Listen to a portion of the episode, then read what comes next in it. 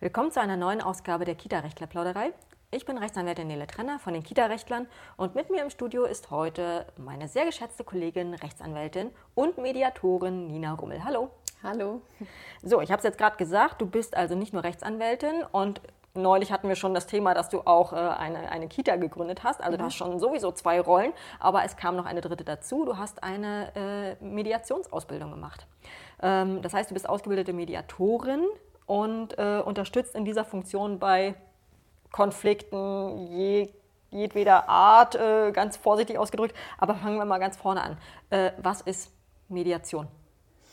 Mediation. Ähm, also rein von der Definition kann man das so beschreiben, dass es eben ein Verfahren der Konfliktvermittlung ist. Ähm, wobei ich persönlich dieses Wort Konflikt da drin gar nicht mal so Ich habe mich also direkt, also direkt, in die Nesseln gesetzt mit meiner Nee, auf keinen Fall. Also Einleitung. die Fragen kommen ja auch. Ähm, ich finde es schöner zu sagen, das ist ein Verfahren der Gesprächsvermittlung statt der Konfliktvermittlung, weil eben manchmal der Konflikt noch gar nicht so da ist oder noch nicht so zu greifen ist und es ist eben vor allem ein Kommunikationstool, würde ich sagen. Oder, oder ich habe mir Kommunikationstoole angelernt, um die eben anzuwenden in, bei einer Gesprächsführung oder einer Moderation. So könnte man das ungefähr äh, okay, ja, definieren. aber äh, dann, dann, kommt man ja direkt zu der nächsten Frage. Mhm. Äh, wenn, wenn du sagst, es ist nicht unbedingt ein Konfliktlösungstool, sondern eher ein Gesprächstool, Tool, äh, vorsichtig gesagt. Äh, ähm, wie kommt man denn dann auf die Idee oder wer kommt auf die Idee, dass eine Mediation sinnvoll wäre? Also was sind denn da die Auslöser? Ja, also ich würde schon sagen, dass im Allgemeinen auch an eine Mediation gedacht wird, wenn sich Leute streiten. Ja, also wenn ein Konflikt da ist, ähm, überlegt man sich vielleicht, ähm, wie können wir hier wieder miteinander ins Gespräch kommen, ohne uns ja zu zerfleischen. Ja, das ist ja manchmal wirklich. Guter Ansatz, ja. ja. Manchmal verliert man sich einfach so in dieser Argumentationsspirale und vor allem auch in der Emotionalität, dass ja keine, kein vernünftiges Gespräch mehr möglich ist. Und deswegen ist es schon so, dass man ähm, ja, eine klassische Mediation als Konfliktvermittlung be beschreiben würde. Ähm, nur ich sehe da eben auch oft schon, ja, Vielleicht ist es auch ein, ein, schwelender Konflikt, also sozusagen als Vorstufe finde ich es oft schon ratsam, auch so ähm, das Verfahren der Mediation für ein paar Sitzungen zu nutzen. Deswegen finde ich eben so dieses Gespräch, Gesprächsvermittlung auch ganz schön. Man könnte auch Gesprächs- und Konfliktvermittlung sagen. Ja?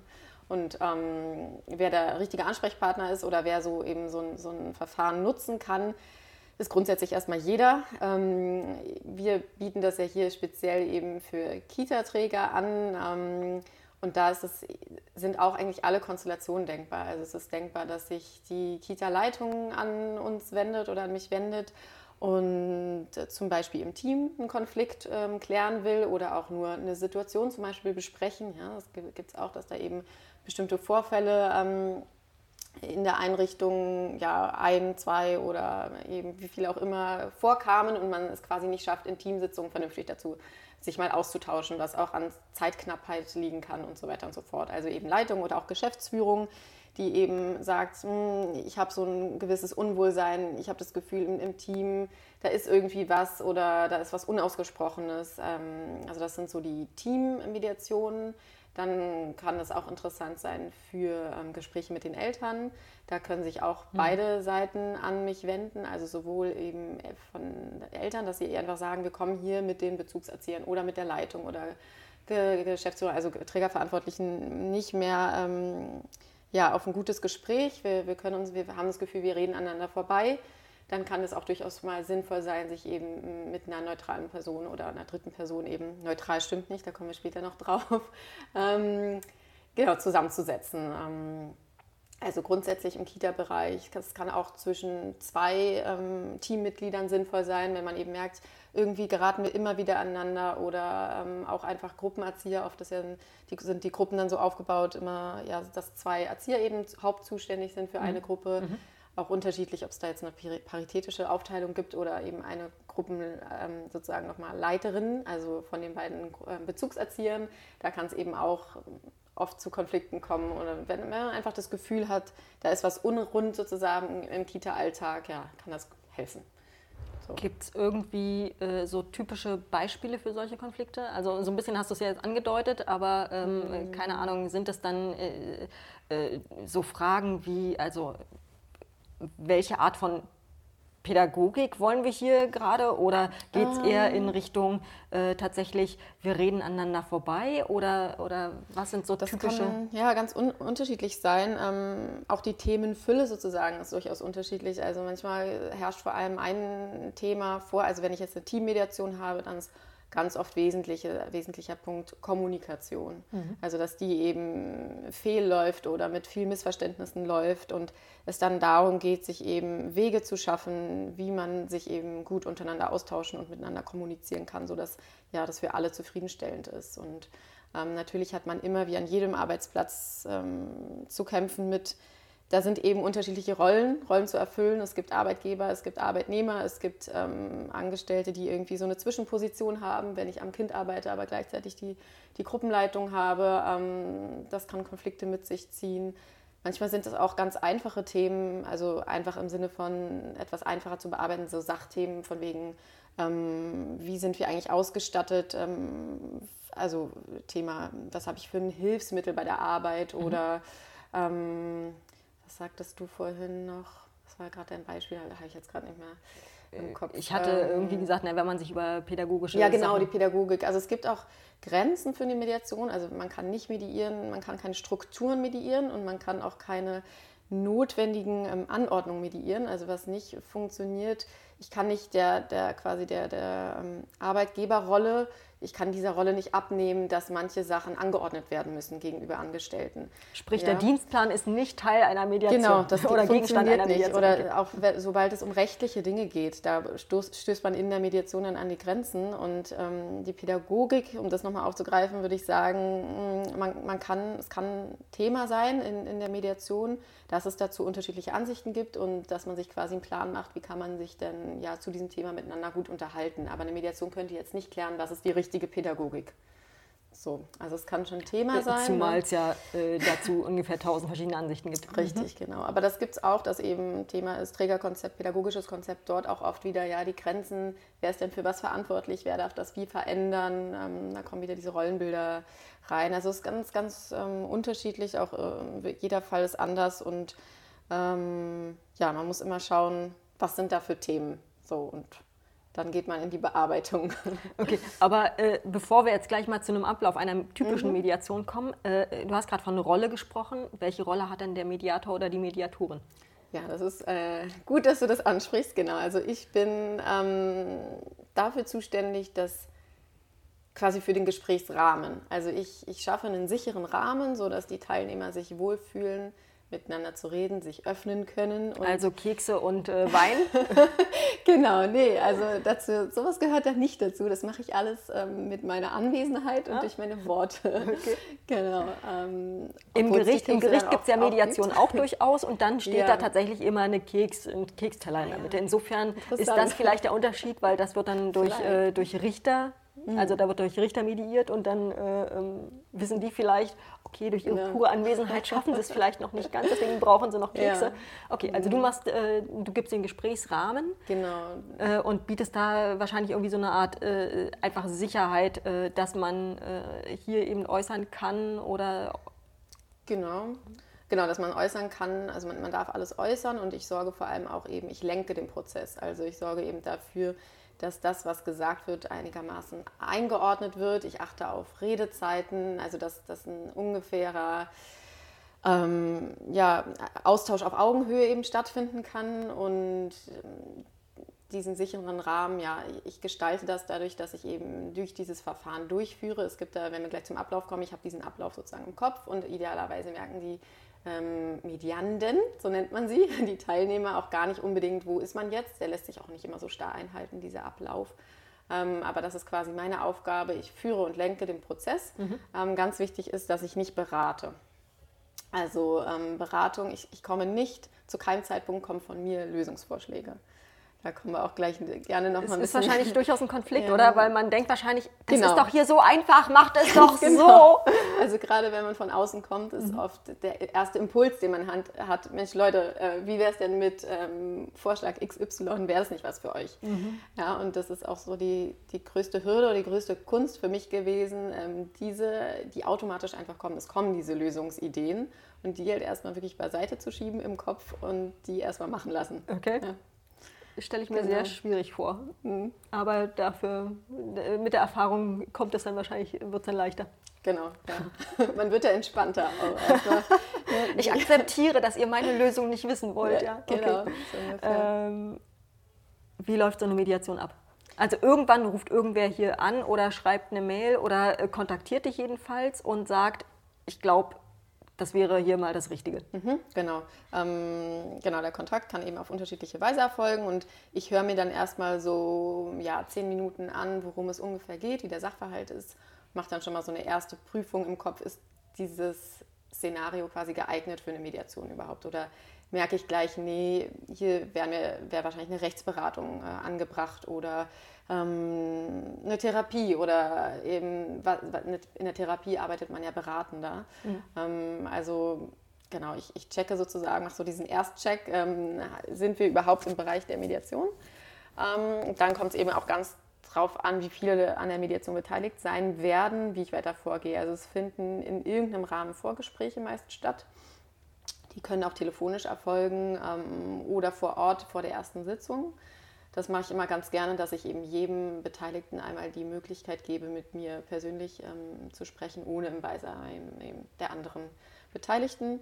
Und ja, nach diesen dann werden eben so ein bisschen auch die. Was, was passiert in so einem Vorgespräch? Also einfach nur, äh, dass die mal sehen, okay, du willst ihnen nichts Böses, sondern du bist äh, irgendwie für alle da, oder? Ja, genau. Also einmal das. Oft ist ja die, kommt ja, ist ja einer auch der Initiator von, von so einer Mediation und dann finde ich es wichtig, ähm, auch den anderen eben zu zeigen, ja, hier ist jemand der Auftraggeber sozusagen, aber im Verfahren bin ich für alle gleich da.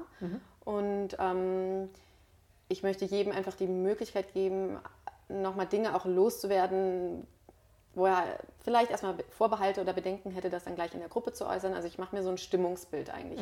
Wie, ähm, wo wird der Einzelne wahrscheinlich abgeholt werden müssen und genau, dann man lernt sich kennen und jeder hat eben dieses Gefühl der Gleichwertigkeit gleich von Anfang an und nicht, ähm, huch, ähm, ich befinde mich jetzt in der Mediation, dann ist man gleich irgendwie in der Gruppe. Es gibt, ähm, ja, man, man, das ist so, kann überfordernd sein quasi. Also dann hat man, kann man erstmal für sich ähm, ja, einmal in sich gehen und schauen, habe ich eigentlich Dinge, die ich besprechen möchte oder interessiert mich was? Ähm, Und das ist immer so ein noch vertrauterer Rahmen, sage ich mal, zu zweit, als dann eben in der Gruppe, wenn es eine Gruppenmediation ist.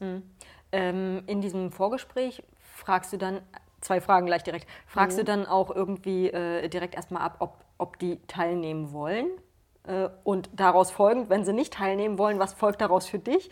Äh, und die zweite Frage, ähm, in diesem Vorgespräch, du weißt ja jetzt schon, was der Initiator für einen Konflikt oder für ein Problem oder für eine Ursache gesehen hat oder nicht Ursache, aber was für ein Herd sozusagen gesehen hat.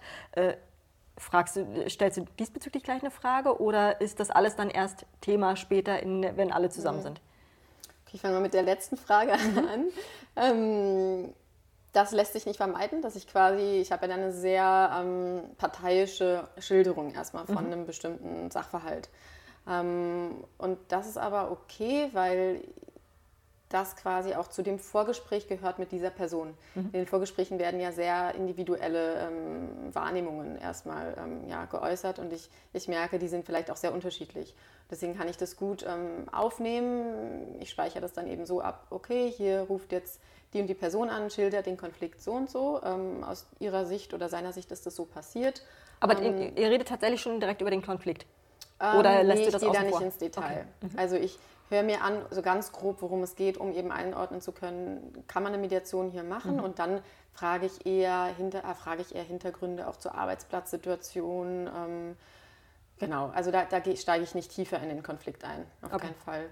Ähm, genau, und ich, es kommt halt darauf an, wie ausführlich dieses Erstgespräch schon ist. Ähm, es muss gar nicht unbedingt dann nochmal ein extra Vorgespräch mit dieser Person oft geben, weil ich da dann schon im Bilde bin. Mhm. Das sind wirklich eher so 10 Minuten, 15 Minuten Gespräche. Mhm.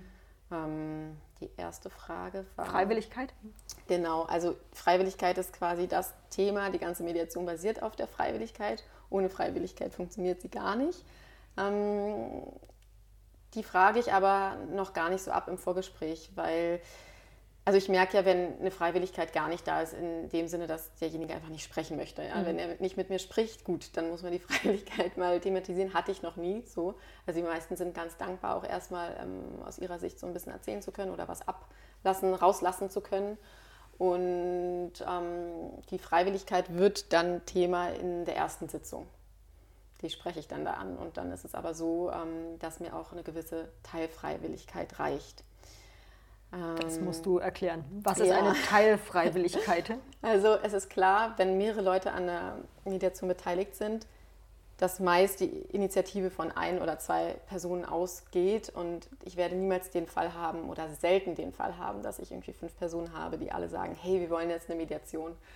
Äh, und deswegen reicht es mir persönlich, wenn ich sehe, die Person, die ich jetzt vor mir habe, die ist vielleicht noch ein bisschen skeptisch, was ist das für, für, ein, für ein Verfahren, was kommt jetzt auf mich zu, aber sie ist grundsätzlich zum Gespräch bereit mhm. und ich merke irgendwie, ja, hier ist ein Wille vorhanden. Also ich, das Verfahren wird der Person jetzt nicht aufgezwungen. Mhm. Ja, also das reicht mir sozusagen. Das heißt, der Träger kann nicht sagen, los, Hauptleute, wir machen jetzt eine Teammediation. Das geht nicht? Ja, jein. Der Träger kann das erstmal sagen, kann es quasi auch anordnen, klar. Ähm, was meine Aufgabe dann ist, ist halt in der, vor allem in der ersten Sitzung rauszufinden, kommt man vielleicht in einen Bereich, wo das für alle in Ordnung ist, dass man eben miteinander spricht. Also ich kann es nicht wirklich anraten, eine Mediation so anzugehen, dass man es wirklich anordnet. Ja. Ähm, auf der anderen Seite lässt es sich manchmal auch nicht vermeiden. Also wenn wirklich die Fronten so ja, verhärtet sind oder manchmal auch das Gegenteil, dass die gar nicht verhärtet sind und aber so die Wahrnehmung so unterschiedlich ist, dass eben ähm, die Erzieher im Team sagen, nee, Mediation total weit weg, sehe ich hier überhaupt nicht. Und ähm, Träger aber sagt, doch, wir sehen es hier für sehr sinnvoll, bitte kommt doch her. Da, da ist sozusagen eine, eine, stärkere Bitte schon manchmal notwendig. Mhm. Und in der ersten Sitzung kann man dann klären, ist es für alle in Ordnung, dass sie jetzt hier sitzen. Mhm. Ja.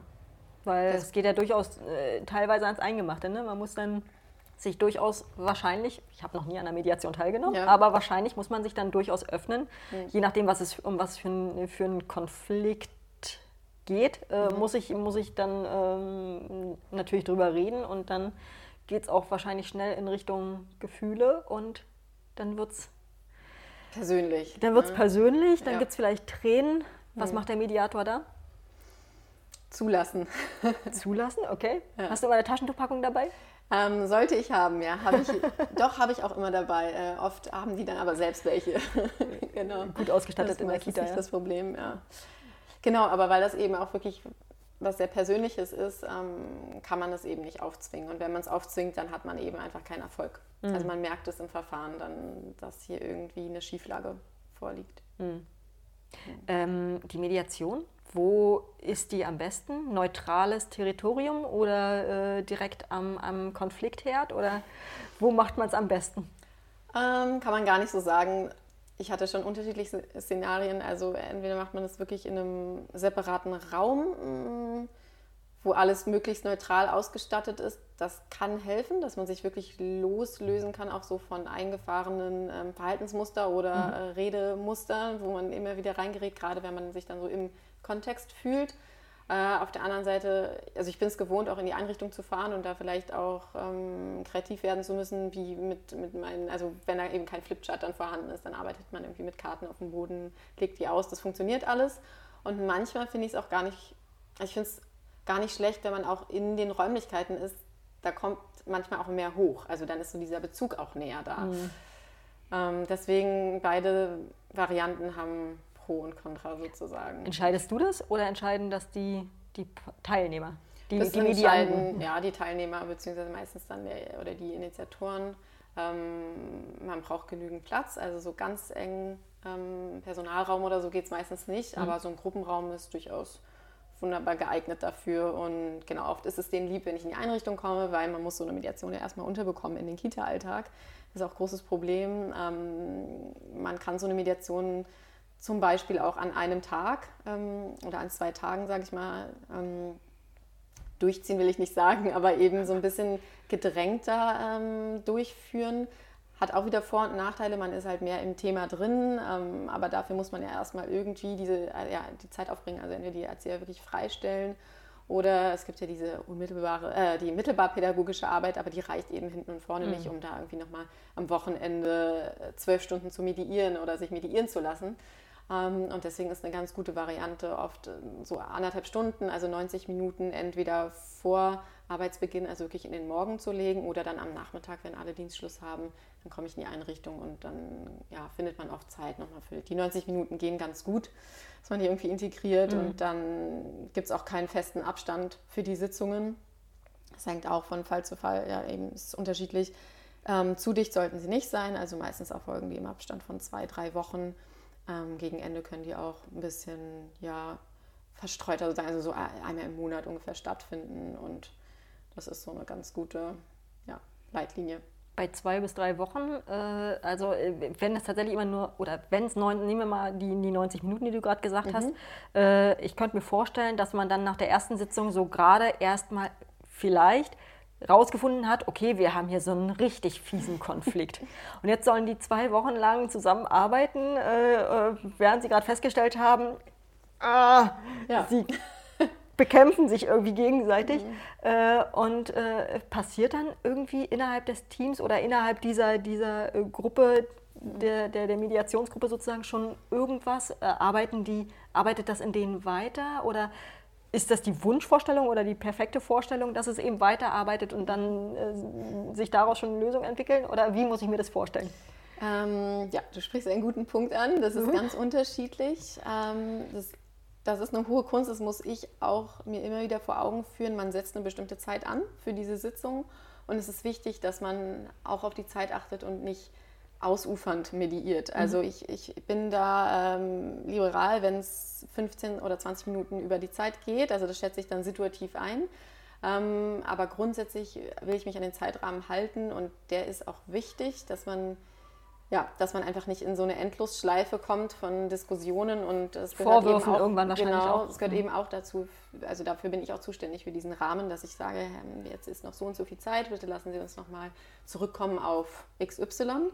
Ähm, aber es kommt eben vor und es kommt nicht selten vor, dass man gerade, wenn, wenn es eine Gruppe ist, sind 90 Minuten nicht besonders viel mhm. oder auch wenn es dann 100 oder 110 Minuten sind, das ist immer noch nicht viel, ähm, sich in einem Stadium befindet am Ende der Sitzung, wo man eben denken würde, gut, jetzt können wir ja mal wirklich einsteigen ins Thema oder auch gerade jetzt sind die Emotionen hochgekocht und die die Mitarbeiter müssen dann in die Gruppe und am Kind arbeiten. Ja? Mhm. Wenn man, man ist irgendwie um 11 Uhr fertig und ähm, dann es los mit dem mhm. Dienst.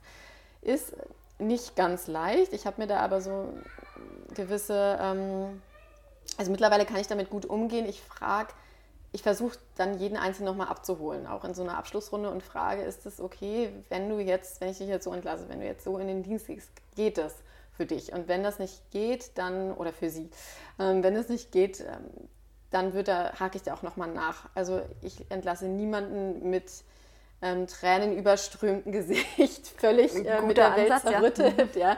So wird niemand aus der Mediationssitzung rausgehen, aber es kann schon sein, dass man da rausgeht mit einem Gedankenwirrwarr oder wirklich auch mit einer, ähm, einer gewissen Schockiertheit oder was auch immer danach arbeitet. Also dass man das sacken lassen muss und erstmal so ein ähm, Bearbeitungsprozess in Gang geht, würde ich sagen, ist immer der Fall. Ähm, egal, ob es die erste oder die zehnte Sitzung ist, oder das, das wirkt einfach nach und es ist auch wichtig, dass man sich die Zeit nimmt für sich.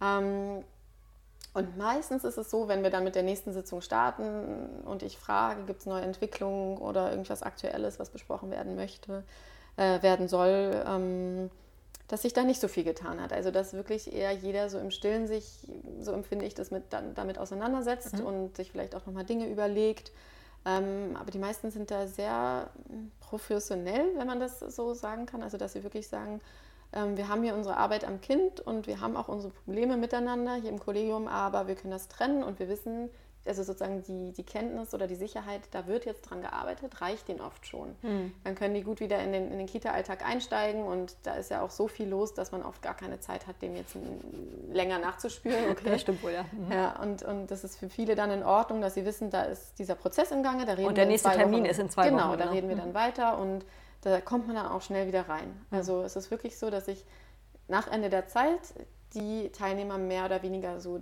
dastehen lasse, wie es gerade endet. Mhm. Und Genau, es ist ihnen natürlich unbenommen, ähm, wenn es ganz dringend Gesprächsbedarf gibt, sich dann zu zweit oder zu dritt nochmal hinzusetzen, einen Tag, zwei Tage danach und nochmal weiterführende Gespräche zu führen, ohne mich.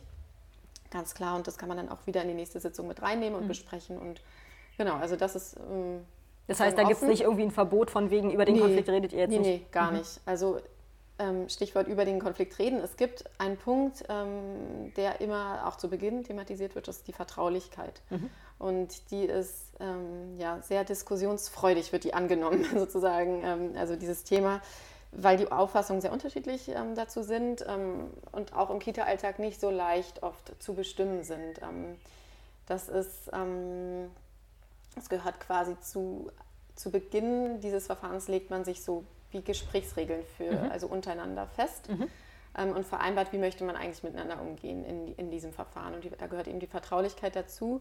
Und da gibt es die Ansicht, hey, ich mache das alles mit mir aus und ähm, es geht niemandem etwas an, was hier besprochen wird. Und andere sind aber sehr redebedürftig oder ähm, werden auch besser fertig mit diesem Konflikt oder mit dem, was sie gehört haben, wenn mhm. sie sich anderen Leuten wieder anvertrauen. Und da geht auch die Reichweite, ähm, ja, ist sehr unterschiedlich.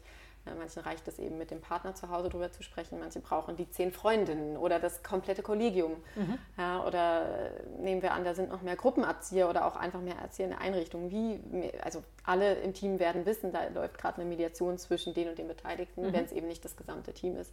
Und wie ähm, ja, geht man damit um, wem wird was erzählt. Und das, da halte ich mich aber auch raus. Das ähm, vereinbaren dann die Teilnehmer untereinander. Das heißt, man äh, soll sich zwar über den Punkt Vertraulichkeit äh, austauschen oder einig mhm. sein, aber in welche Richtung diese Einigkeit geht, ist mhm. relativ offen. Ja? Also man könnte genau. theoretisch auch sagen, klar, äh, wendet überall, äh, erzählt es überall, wir sind alle damit einverstanden.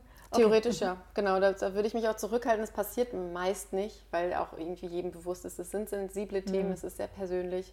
Ähm, genau, was nicht ähm, diskutierbar ist, ist meine Vertraulichkeit. Also bei mir sind die Sachen sozusagen gänzlich vertraulich aufgehoben. Ich vertraue mich niemandem an. Ähm, ich kann eine Supervision in Anspruch nehmen, ähm, wo ich mich eben selber fortbilde zu, der, zu dem Fall und da ist dann aber auch eben die Supervisorin ähm, komplett ähm, zum Stillschweigen natürlich verpflichtet. Ähm, da werden auch keine Namen genannt. Also das passiert nur im Abstrakten und ansonsten darf ich da eben an niemanden Informationen weitergeben. Auch hier an euch, meine Kollegen, ne, das, da wird eben auch ich nicht über den ja, Fall Ich habe es ja jetzt versucht. Ich habe ja versucht, gerade irgendwie äh, spannende Fälle aus dir rauszukitzeln. Es geht ja, ja. nicht, ja, ich merke es ja. Genau. Aber das passt ja, also ich meine, als Rechtsanwältin bist du ja genauso zur Verschwiegenheit verpflichtet. Insofern genau. ist das, äh, kennst du es ja schon von, äh, aus der Zeit davor, vor deiner Mediation äh, ja. oder deiner Medi Mediatorentätigkeit. Ähm, und das ist jetzt einfach nur äh, die Weiterführung diesbezüglich. Genau, also nichts Neues für mich. Genau. Was gibt es denn sonst noch für Grundregeln? Oder für, für Regeln, auf die man sich irgendwie ähm, einigt? Zu Beginn, mhm. du, genau. Ähm, einige Grundregeln sind wahrscheinlich offensichtlich auch für Leute, die oder ja, ähm, eine gewisse Gesprächskultur pflegen, also sowas wie den anderen aussprechen lassen, natürlich äh, ist ganz gut, sich das aber auch nochmal vor Augen mhm. zu führen. Mhm. Ähm, man kann eben diese Leitlinien, nenne ich sie, der Mediation am Anfang auch wirklich miteinander dann aufschreiben und das sind quasi die Regeln, die auch im Verfahren mal rausgeholt werden können und so gesagt werden kann, hey, wir haben uns doch hier geeinigt, wir wollen uns aussprechen lassen, bitte. Ähm, oder ich erinnere die auch nochmal, weil es sind ihre Regeln. Mhm. Wir können sich auch darauf einigen, äh, sich immer zu unterbrechen, aber dann wird es mit dem Verfahren ähm, wahrscheinlich nicht gut gehen.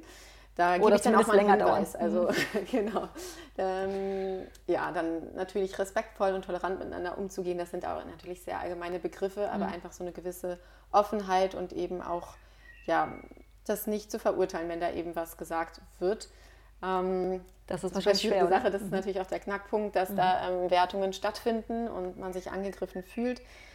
Ähm, was ganz wichtig ist und für die Leute auch oder die Teilnehmer ähm, oft erstmal befremdlich. Ähm, ist die Regel, dass nicht über ähm, diskutiert wird über das Gesagte im Sinne von wahr oder falsch.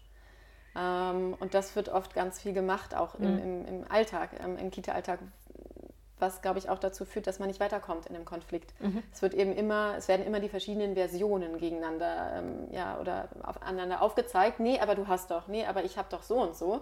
Dann wird immer in die Vergangenheit gegangen mhm. und, und, versucht darzustellen, dass man selber doch alles richtig gemacht hat oder man sich selbst keinen Vorwurf machen kann oder die Kollegin es doch falsch wahrgenommen hat. Und dann wird eben diskutiert, was hat stattgefunden, was war, was ist, ähm, ja, war so und was war nicht so und wer hat recht. Und, und die Mediation ist aber in die Zukunft gerichtet? Genau, gegenwartsbezogen und zukunftsbezogen. Okay. Also man versucht quasi ähm, das, was passiert ist, im Sinne von, also inhaltlich äh, wollen wir nicht ausdiskutieren in der Mediation. Wir wollen nicht im Ergebnis haben, ähm, die Teilnehmerin X hatte recht, die Teilnehmer y, Teilnehmerin Y war im Unrecht. So, mhm. Das ist nicht ähm, Gegenstand einer Mediation, sondern man schaut eher, ja, es gibt eben unterschiedliche Wahrnehmungen und das ist eben auch meine Aufgabe, die unterschiedlichen Wahrnehmungen herauszuarbeiten. Mhm. Wie ist die ähm, Wahrnehmung beim einen, beim anderen und was ergeben sich daraus für unterschiedliche Interessen. Und diese Interessen überhaupt zu erkennen bei sich selber ist schon eine Kunst. Da ist, ist man vielleicht gar nicht mehr zu fähig, wenn man so sehr im Konflikt steckt. Mhm. Ähm, und dann auch die Interessen des anderen wahrzunehmen und zu hören und wirklich auch aufzunehmen. Ja, also nicht nur zu hören, ja, okay, hm, Kollegin wünscht sich halt das, aber ich wünsche mir doch. Hm. Ja, also dann was ist denn jetzt wichtiger? Mhm. Genau, also wirklich auch diesen Blick darauf zu richten, ähm, was ist da für ein Interesse bei meinem Mitmenschen. Mhm. Und dann, wenn man sich, wenn man die quasi alle aufgenommen hat, so ein Potpourri im, im Kopf hat von ganz vielen verschiedenen Interessen, sich dann eben darauf zu einigen, wie wollen wir damit umgehen oder wie können wir denn eine Vereinbarung treffen, die alle Interessen berücksichtigt oder mhm. so viele Interessen, dass es in Ordnung ist mit einem selbst. Ja, das ist quasi auch schon so ein bisschen der Ablauf. Ja. Also ähm, genau, kommen wir gleich noch zu. Aber das eben zum Wahr und Falsch, also darum geht die Mediation nicht, sondern eher ähm, man kann schon über Vergangenes sprechen, das ist nicht verboten, aber dann konzentriere ich mich als Mediatorin darauf, was hat das denn ähm, bei dir ausgelöst oder was, ähm, wie fühlst du dich, wenn du über diese Vergangenheit sprichst oder wenn du dir mhm. diese ähm, Wahrnehmung zugegen rufst? Also so, eigentlich, eigentlich, soll, mh, eigentlich soll die, das, das äh, was geschehen ist, äh, eher unwichtig werden, sondern äh, im Sinne von, ja, es ist halt Vergangenheit und äh, wir wollen aber das, was es in uns ausgelöst hat, in der Zukunft eben anders bearbeiten. haben, bearbeiten. Mhm. Okay. Mhm. Genau. Und auch so ein bisschen die Kunst, unterschiedliche Wahrnehmungen stehen lassen zu können. Mhm. Zu sagen, ja, ich habe da eine andere Wahrnehmung und meine Kollegin hat Wahrnehmung so und so und das wird jetzt nicht diskutiert. Das nehme ich jetzt so an. Ja. Okay, stelle ich mir schwierig vor. Ähm, auch als Mediatorin dann immer wieder äh, diesbezüglich ja. äh, zu sagen, nee, Moment mal, nicht, wir verlieren uns jetzt gerade schon wieder in äh, wahr oder nicht wahr, mhm. ähm, lasst uns mal hier zurückkommen, eben mhm. Gesprächsleitung. Ja. Sozusagen, das stelle ich mir durchaus herausfordernd vor. Ja, es ist auch. ähm, wie viele Sitzungen? Gibt es irgendwie so eine Grundregel dann, wie viele, wie viele Sitzungen man einfach hat? Oder muss man nach fünf Sitzungen spätestens bei einem Ergebnis sein? Oder wie, wie äh, ist da deine Erfahrung? Ähm, es gibt, eigentlich gibt es einen vorgegebenen Grundsatz nicht in der Mediation. Ich habe für mich festgestellt, dass es ganz sinnvoll sein kann, mindestens drei Sitzungen abzuhalten. Das ist so der, ja, das wünsche ich mir dann meist eben und ähm, Bedingungen, ich weiß nicht, ob man es als Bedingung ähm, benennen kann, also wenn die ähm, Teilnehmer sagen, nee, wir haben jetzt genug mediiert, dann werde ich niemanden, kann ich ja auch, wie wir vorhin besprochen haben, niemanden zwingen weiterzumachen, aber ich rate das ähm, an in der Regel, weil man auch in der ersten Sitzung noch gar nicht so tief einsteigen kann. In der zweiten hat man dann meistens sehr intensive Besprechungen oder eben auch Aufkommen. Es wird dann oft sehr persönlich und. Wird es auch mal laut? Ähm, ja, auf jeden Fall. Okay. es wird auch mal laut, es ist auch wichtig, das rauszulassen, was da schlummert. Ähm, das in geordnete Bahn zu lenken, dafür bin ich dann auch da. Und dann so eine dritte Sitzung, ja, ist einfach sinnvoll, äh, in der Regel sich dann da eben nochmal zu treffen. Und oft geht es dann auch noch weiter. Ich würde sagen, der Durchschnitt sind vielleicht fünf, sechs Sitzungen. Man kann auch sich zehnmal treffen. Ähm, ich würde jetzt, glaube ich, eine Mediation nicht über ein Jahr hinweg zum Beispiel. Da würde ich sagen, ähm, irgendwann haben die Teilnehmer sind die bereit, ihre Konflikte selbst zu bearbeiten. Also man kriegt ja so einen gewissen Verfahrensablauf mit oder so eine Art, sich diesen Konflikten zu nähern. Mhm. Und da ist eben der Wunsch dann auch mal stärker oder mal weniger stark vom Team dann alleine weiterzumachen. Manche fühlen sich da ganz gut aufgehoben, einfach mit mir dann noch weiter zu sprechen oder denken, oh, da muss ich nichts vorbereiten, kann mich nach dem Dienst einfach hinsetzen und die macht das schon, ja, die führt uns da schon durch und am Ende haben wir, ähm, ja, haben wir irgendwie ein Ergebnis. Stichwort Ergebnis ist ähm, auch noch ganz interessant. Also die Mediation ist ergebnisoffen. Es kann auch ein Ergebnis der Mediation sein, dass man eben nicht zusammenkommt. Ich wollte gerade sagen, also wenn man irgendwie versucht, ein Jahr lang äh, alle zwei Wochen so eine Mediation durchzuführen oder fortzuführen, ja. dann muss man wahrscheinlich irgendwann zu dem Ergebnis kommen, okay, offensichtlich, also vielleicht soll es ja einfach nicht sein, wenn wir so viele Konflikte haben, dass wir mhm. immer noch nicht fertig sind mit dieser Mediation. Ja, oder? genau. Also auf ein Jahr gesehen wäre das dann wahrscheinlich irgendwie alle vier bis sechs Wochen eher so, der, mhm. der Zeitraum. Und es ist oft dann, glaube ich, so, dass man einfach, man ist gar nicht mehr so in dem Konflikt da, aber man, man nimmt die Vorteile oder genießt es eben, eine moderierte ähm, Gespräche eben sozusagen mhm. zu haben. Und dann kommt eben auch von mir der Hinweis, ich glaube, sie sind bereit, einfach ähm, kann dann auch ähm, ja, in, in, Form von regelmäßigen Supervisionen sein, sich da weiter zu unterhalten. Mhm.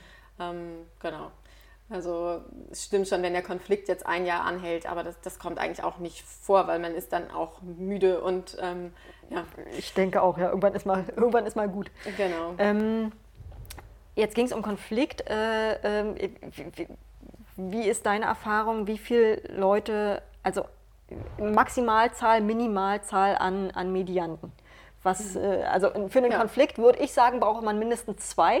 Äh, aber nur hast du in unserem Vorgespräch schon erwähnt, nein, es würde theoretisch auch gehen, dass einer alleine sich ja. mediieren lässt. Äh, ja, also ähm, Teilnehmerzahl quasi von 1 bis Open End. Ähm, wenn man, man kommt irgendwann bei einer gewissen Teilnehmerzahl alleine als Mediatorin nicht mehr hinterher. Es ist einfach nicht mehr möglich, ähm, jedem genügend ähm, ja, ähm, Zeit zu widmen und auch Aufmerksamkeit. Ähm, da kann man dann mit einem Kollegen arbeiten, das nennt man dann Co-Mediation, mhm. also mit einem Co. Ähm, und ich würde sagen, da kann man durchaus eine Gruppe von zwölf Leuten gut im Co moderieren, äh, also mediieren. Mhm.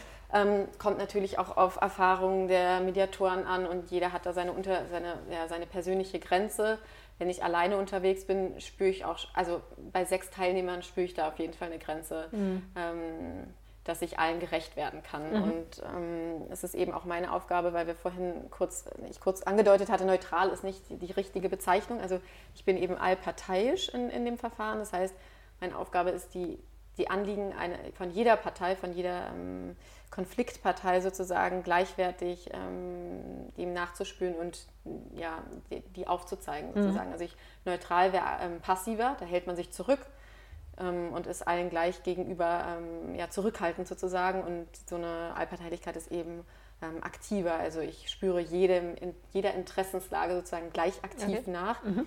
und das funktioniert bei zu vielen Teilnehmern auch nicht mehr.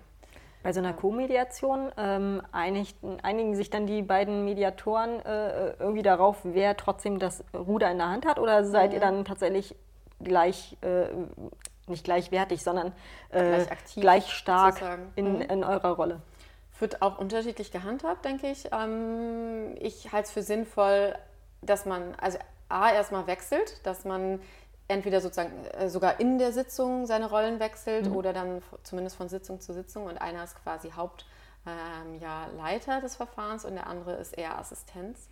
Ähm, und auch eben dafür da dem Koma einen Hinweis zu geben. Das funktioniert dann weniger gut oder besser, je nachdem, wie man sich als Co kennt. Also mhm. es ist auf jeden Fall sinnvoll, mit demselben Co ähm, zu arbeiten und sich da einigermaßen irgendwann hat man so ein, so ein Körpergefühl schon fast für mhm. seinen Kollegen. Wenn er sich nach vorne beugt, ist er, da will was raus, irgendwie, der will nochmal irgendwas ergänzen vielleicht. Mhm. Dafür ist er dann vor allem auch da, dass er eben darauf achtet, ähm, der, der gerade aktiv leitet, hat er denn alle Interessen im Blick? Und dann kann der eben auch genauso sich äußern oder mal eingreifen. Und in einer guten Mediation fällt das auch gar nicht so auf, sondern ist quasi eher so ein, so ein gutes Gefüge. Ähm, ja, und wird als angenehm betrachtet. Ich glaube, es ist für die Teilnehmer wichtig, dass sie erstmal einen Ansprechpartner haben. Hm. Sonst ist das irgendwie, man sitzt sich da gegenüber und sie wissen nicht so recht, äh, gucke ich jetzt dem in die Augen oder dem, äh, wer ist denn jetzt gerade zuständig werden. Also es ist sinnvoll. Aber sie äußern, ähm, du sagst es gerade, sie äußern es mhm. aber in deine Richtung und nicht in Richtung der anderen Konfliktparteien. Ja, das kommt auch darauf an, in welchem Stadium wir uns Ah, befinden okay. des ähm, Verfahrens. Gerade zu Beginn ähm, ist es mir auch wichtig, dass die Parteien mit mir sprechen. Mhm. Ähm, das fängt schon beim Setting an. Also ich erstelle, wenn ich in den Raum komme, schaue ich mir erstmal den Raum an. Wo sind die Fenster? Was haben wir für Stühle? Ähm, und ich richte dann das Setting so aus, ich sitze den Teilnehmern gegenüber. Die schauen ideal, idealerweise aus dem Fenster. So, also meine Erfahrung ist irgendwie gut, so ein bisschen Ablenkung und ähm, Licht ähm, haben. Dann der Abstand. Also das ist auch so ein wirklich, ähm, es kommt nicht auf den Zentimeter an, aber es ist auch eine Kunst, dann den Abstand richtig zu wählen. Einmal zwischen den äh, Teilnehmern, die Ausrichtung des Stuhls, wie sehr sind die zueinander ge gedreht und auch die, ähm, der Abstand eben von mir zu den Teilnehmern. Ähm, man will nicht zu, ähm, zu präsent sein, aber man muss präsent genug sein, um das Verfahren zu führen und zu leiten. Gerade wenn man eine Leitung vor sich hat, ähm, ist auch manchmal ein deutliches Wort nötig. Ähm, ich, also so ungefähr nach dem Motto, ich, ich weiß, Sie sind hier die Leitung ähm, in, in der Kita. Jetzt in diesem Verfahren bin ich die Leitung. Ist das für Sie in Ordnung? Kann Sie das akzeptieren? Ähm, ja, ist manchmal auch notwendig. Ähm, genau, Stichwort Setting. Also das ist in der Tat auch ein, ein wichtiger Punkt. Ähm, und wie sind wir drauf gekommen? Genau, ob die auch mit mir reden. Dann, dann setze ich die in den ersten Sitzungen auch bewusst eher so mit der Ausrichtung, dass sie halt ähm, und mich oder uns anschauen und da erstmal gar nicht viel zwischen denen, weil da, da geht es dann oft auch ganz schnell.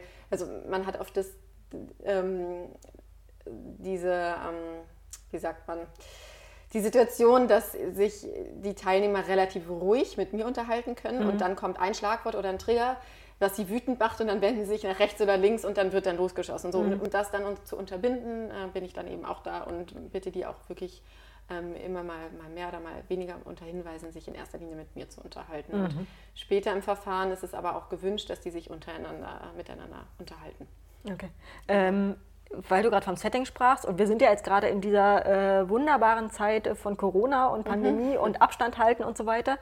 Ähm, ist das jetzt überhaupt so in der Form möglich, weil äh, ja alle eben äh, noch extra weit weg und äh, vielleicht noch mit Mundschutz, sodass man auch die Mimik und Gestik nicht so richtig, Mimik natürlich in dem Fall äh, lesen kann, äh, dürfte die ganze Sache ein bisschen schwieriger machen, oder? Ja, es ist auf jeden Fall eine Hürde da, würde ich sagen. Also ich würde auch nicht zum Beispiel virtuell mediieren wollen, weil da einfach zu viel dazu Gibt's gehört, das? dass man sich, Machen das Leute? Ich weiß es nicht. Ich kann es mir vorstellen. Gerade also so zu zweit zum Beispiel kann ich mir das mehr vorstellen, dass Mhm. dass irgendwie wirklich ein, ein, ein, nur zwei Teilnehmer es eben gibt. Da, da kann man denen auch virtuell einigermaßen Aufmerksamkeit schenken. Mhm. Aber es gehört schon sehr viel zu, ähm, dazu, sich auch eben persönlich gegenüber zu sitzen. Ähm, ich habe auch jetzt wegen, während der Corona-Zeiten mediiert und es funktioniert ganz gut. Also dieser Mindestabstand ist ungefähr auch der Abstand, den ich eh wähle ähm, mit, mit, dem- mit den Sitzen sozusagen. Da haben wir kein Problem. Fenster kann man entsprechend öffnen. Man kann sich auch im Freien treffen. Ähm, das funktioniert alles. Mundschutz ähm, mussten wir jetzt nicht verwenden, weil eben die Abstandsregeln ja, ähm, gewahrt waren. Würde ich aber auch nicht, also ich würde nicht sagen, dass das eine Mediation hindert, weil wenn wirklich Gesprächsbedarf ist, ist es wichtig, dass man sich da austauscht. Und ähm, genau die Mimik, die man da eben, die dadurch verloren geht, ähm, ist bisschen schade für mich natürlich, aber es würde jetzt nicht eine Mediation ähm, verhindern. Ja, genau. Also durchaus möglich, auch in der Corona-Zeit. Was ganz gut war jetzt, ähm, viele Einrichtungen hatten ein bisschen mehr Zeit. Also ähm, gab es manche Träger, die sich auch überlegt haben, eben was, was fange ich jetzt, wie fange ich jetzt, ähm, was mache ich in der ganzen Zeit, was fange ich damit an, wie kann ich meine Ich Mitarbeiter auch- Langeweile, ja. ja, Mhm. beschäftigt halten oder eben auch dazu bewegen, am, am, am ja, Ball zu bleiben und Mhm. irgendwie zu arbeiten. Und das war dann auch ganz gut, dass man gesagt haben, okay, dann, dann machen wir jetzt hier so ein bisschen Teamarbeit und man trifft Mhm. sich einfach mal. Ähm, genau, also gar nicht mal so kontraproduktiv für die Mediation. Okay, gut. Ja. Ähm, wie endet eine Mediation üblicherweise? Mm, Die endet, Oder im ich- besten genau, Fall ich gebe mal so einen ganz groben ähm, Überblick für den Ablauf, damit wir zum Ende kommen können. Mhm. Ähm, also wir haben jetzt schon öfter gesprochen über die Themensammlung. Das ist sozusagen der erste Schritt. Ich, ich schaue, was für Themen sind da. Ähm, wichtig ist eben, alle Themen dürfen sein. Also ich sage nicht ein Thema, nee, das nehmen wir jetzt mal nicht auf, sondern das wirklich, ähm, alles wird aufgenommen erstmal. Mhm. Ich bin dann wieder dafür da, dass das geordnet wird, dass man schaut, was will man denn besprechen, was kann erstmal warten und so weiter. Das macht man alles bei diesem, bei diesem ersten Mhm. Schritt. Ähm, und dann, wenn es dann ins Gespräch geht, ähm, führe ich eben so, dass es dazu kommt, dass die verschiedenen Ansichten ähm, ja, gehört werden und erhellt werden. Mhm. Ähm, da sage ich aber nicht, äh, wir sind jetzt in Phase 2 der Mediation, sondern das passiert so mehr oder weniger mhm. automatisch. Und dann kommt der Punkt, wo die Teilnehmer auch aktiver miteinander werden, wo eben nach Lösungsansätzen gesucht mhm. wird. Also die Idealvorstellung von so einer ähm, Mediation ist, dass am Ende feste Vereinbarungen miteinander getroffen werden. Ähm, und dafür ist es dann sozusagen als im Vorschritt, das wäre dann die Phase 3, erstmal wichtig, dass Vorschläge miteinander, dass überhaupt Vorschläge gemacht werden, die dann miteinander diskutiert werden und sich dann eben geeinigt wird. Und ähm, am Ende diese Vereinbarungen stehen, das ist eben was anderes als ein Kompromiss, weil diese ähm, Vereinbarungen aktiv aus sich heraus sozusagen entstanden sind. Ähm, und die Teilnehmer, die aus sich heraus entwickelt haben und nicht einer gesagt haben, lass uns doch so und so machen und die anderen, na gut, sondern im Idealfall wurden eben die Interessen offengelegt und man kann schauen, was ist möglichst interessensgerecht mhm. sozusagen. Und diese Vereinbarungen können auch unterschiedlich sein.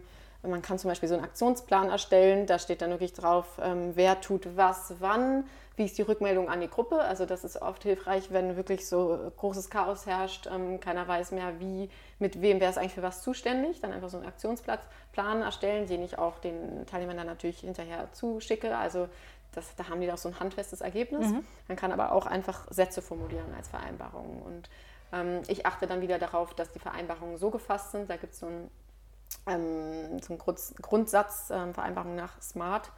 Ähm, das habe ich dann aber wieder im Kopf. Da müssen die sich nicht drum kümmern, dass die halt konkret sind, dass die messbar sind, dass die umsetzbar sind quasi in der Praxis. Weil oft kommen dann die Vorschläge erstmal so, dass man denkt, ja, klingt, klingt nach einem guten Ansatz, aber wie wollen Sie es denn genau in der Praxis umsetzen? Mhm. Also dass sie wirklich sehr kleinteilig sind, diese Vereinbarung formuliert, dass im Nachhinein sich, wenn man sich ähm, gar kaum an die Sitzung erinnert, sich wirklich dieses Paper vornehmen kann und sagt, ah ja, so wird es gemacht, ich muss jetzt die und die Schritte vornehmen, darauf haben wir uns geeinigt. Mhm. Ja, also das gehört dann auch zu, zu, diesem sicheren Rahmen und auch einem guten Abschluss, dass ich dann darauf achte, dass die sich so einigen miteinander oder Vereinbarungen treffen, dass die glücklich werden mit ihren Vereinbarungen. Mhm. Hm. Ähm, du hast gerade gesagt, diese, diese Lösungen ähm, oder diese Ideen dazu, die kommen aus dem, aus dem Team der Medianten sozusagen selbst.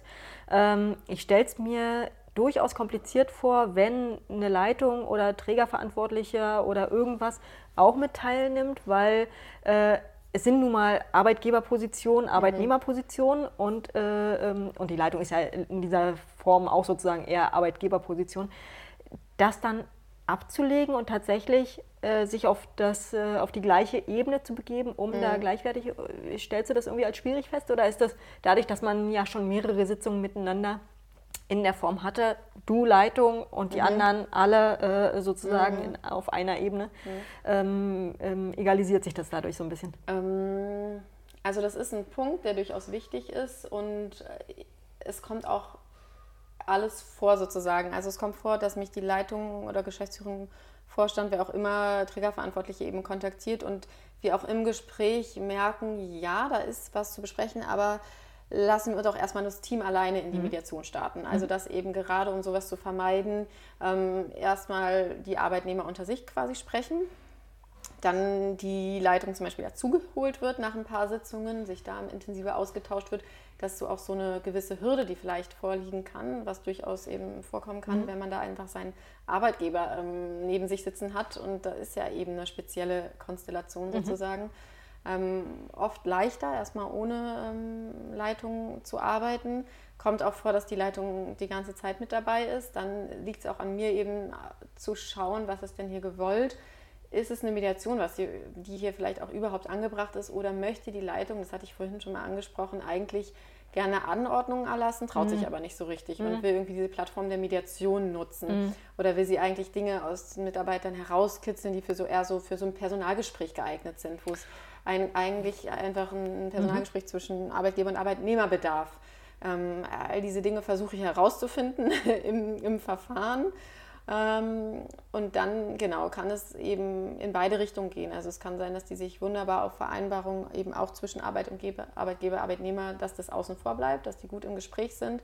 Kann auch sein, dass man feststellt, ja, wir, wir einigen uns hier auf Dinge, aber die Leitung brauchen wir eigentlich gar nicht mehr dafür. Mhm. Oder die ist dafür gar nicht, ähm, gar nicht erheblich. Dann hält die sich zurück einfach oder nimmt an den letzten Sitzungen nicht mehr teil. Also da ähm, ist das auch ganz offen, das mhm. Verfahren. Und man muss aber schon schauen, das ist ein heikler Punkt, ähm, eben ähm, wie sind die Roll ist die Rollenverteilung untereinander und ähm, sind wir noch im Verfahren der Mediation.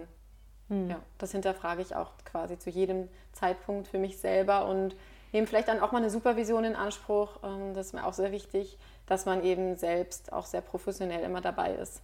Das, das mhm. klingt tatsächlich, diese Rolle, so wie du sie jetzt beschreibst, die mhm. du da inne hast, klingt so, als wäre man nach 90 Minuten auch komplett durch, oder? Ja, also es ist sehr fordernd und sehr anstrengend, auch einfach diese hundertprozentige Aufmerksamkeit. Ähm, es ist super, wenn man danach erstmal eine Stunde Fahrrad durch Berlin fährt. Da kann man dann, der Wind pustet dann erstmal alles so ordentlich durch. Okay. Ja. Ähm, hast du äh, das Gefühl oder den Eindruck, dass deine Doppel- oder eigentlich ja sogar Dreifachrolle äh, Rechtsanwältin, äh, du hast selber eine Kita gegründet, äh, weißt also mhm. sozusagen aus erster Hand auch, wie es in der Kita läuft äh, und Mediatorin, äh, hat das irgendwie für dich jetzt in deiner Arbeit als Mediatorin Vorteile eher oder ist das, hindert dich das möglicherweise sogar? Mm, also, dass ich Anwältin bin, das, das wurde ich schon öfter gefragt, ob das irgendwie hinderlich ist, weil die typisches Merkmal für Anwälte ist nun mal die Partei, Parteilichkeit. Also, ja, und streiten wollen. Genau, streiten wollen, Partei ergreifen für eine Partei und ähm, dann gegen die andere sozusagen. Mhm. Das ist ja komplett konträr. Mhm. Ähm, ich kann das total gut trennen. Also ich kann das sehr gut abspalten und ich glaube, diese Einigung, also mir, mir, gefällt auch beides gleichermaßen gut. Ich kann mich gut in was reinsteigern und Partei ergreifen für, für meine Mandantschaft. Ja, das geht wunderbar. Und es geht aber eben genauso wunderbar auch, dass ich sage, man will sich einigen und man will miteinander sprechen und ich, ich lege das wirklich ab. Also entweder bin ich Rechtsanwältin oder Mediatorin mhm. und ich vermische das gar nicht. Was ich eher merke, ist, wenn ich dann, vielleicht liegt es auch am Umfeld, in der Einrichtung bin, dass ich sehr, also sehr schnell verstehe, worum es geht vom, vom Inhalt, weil ich, weil Was diese Strukturen, genau, die sind sehr ähnlich in, in allen Einrichtungen mhm. einfach und auch die Probleme, die im Team aufkommen, kenne ich dann aus eigenen Teambesprechungen oder äh, Vorstandssitzungen oder wie auch immer und dann habe ich oft auch da kommen wir auch wieder auf den Anfang. Ich habe dann auch schnell oft, also oft Lösungsideen im Kopf, da muss ich mich zurückhalten. Was ich aber auch mal mache, wenn ich merke, da kommt so gar nichts oder die sind total festgefahren, mal eine Anregung geben. Mhm. Also das kann ich schon machen und da hilft mir dieser Hintergrund, dass ich einfach weiß, wie es in der Kita läuft.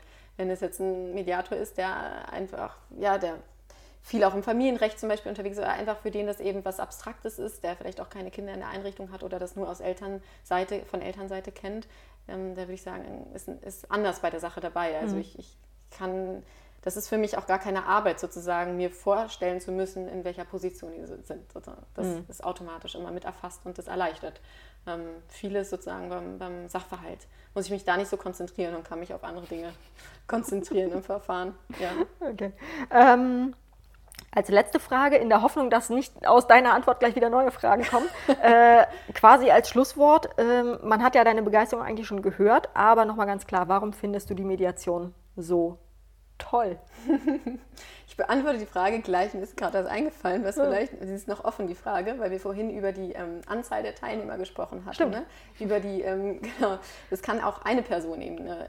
man nennt es da nicht Mediation, sondern ein mediatives Gespräch mhm. ähm, mit mir führen. Da habe ich auch nicht so diesen Grundsatz mindestens drei Sitzungen, sondern es kann helfen, ähm, das geht quasi auch so ein bisschen nach dem Modell der GfK, der sogenannten ähm, gewaltfreien Kommunikation. Das ist auch nochmal ein Thema für sich, oft aber hat Gibt Ähnlichkeiten. mit Sicherheit dem nächsten Podcast dazu. Ja, hat Ähnlichkeiten und wird in der Mediation natürlich auch angewandt und so ein mediatives Gespräch, da helfe ich quasi demjenigen sich selber über einen Sachverhalt. Man kann ja auch einen innerlichen Konflikt haben. Mhm. Ähm, da, da, kann ich dann Hilfestellungen bieten, sich darüber klar zu werden, was man eigentlich möchte. Mhm. Ähm, genau, und deswegen kann da auch sozusagen so eine Einzelmediation oder wie man es auch immer nennen möchte, ob es jetzt Richtung Coaching geht, da würde ich mich noch zurückhalten, weil ich eigentlich wirklich nicht berate. Nur im äußersten Fall meine Anregung gebe, aber genau das ist eben auch alleine möglich. So, das nochmal als Ergänzung, okay. falls jetzt die Zuhörer denken, wann beantwortet sie denn endlich diese Frage? Äh, genau, mit der, Sehr mit gut aufgepasst, danke. Ja, ähm, okay, und was ich so toll finde an der Mediation ist, das, ähm, was wir vorhin auch kurz angedeutet haben, dass diese Vereinbarung, also das Ergebnis einer Mediation, sofern es denn gefunden wird, ist meiner Erfahrung nach nachhaltiger. Also nachhaltiger im Sinne von, man hat nicht irgendwas miteinander vereinbart, Handschlag und in der nächsten, Sitzung, äh, in der nächsten Situation in der, der Kita-Praxis ist alles wieder vergessen, mhm. sondern man hat ähm, über einen langen Prozess hinweg, ähm, man ist, ist, sich Dinge bewusst geworden und hat sich halt auf was geeinigt, was man selber wollte sich darauf einigen, dass diese mhm. Vereinbarungen aus den Teilnehmern selber herauskommen. Mhm. Ähm, das finde ich so toll und dass da eben auch so eine nachhaltige Wirkung dann oft zu erzielen ist. Ja, das finde ich richtig Toll. Super. Das ist ein schönes Schlusswort. Ich danke dir, Nina. Sehr gerne. Bis zum nächsten Mal, wahrscheinlich mit der gewaltfreien Kommunikation oder Wer wir lassen uns überraschen. Bis dann. Tschüss. Tschüss.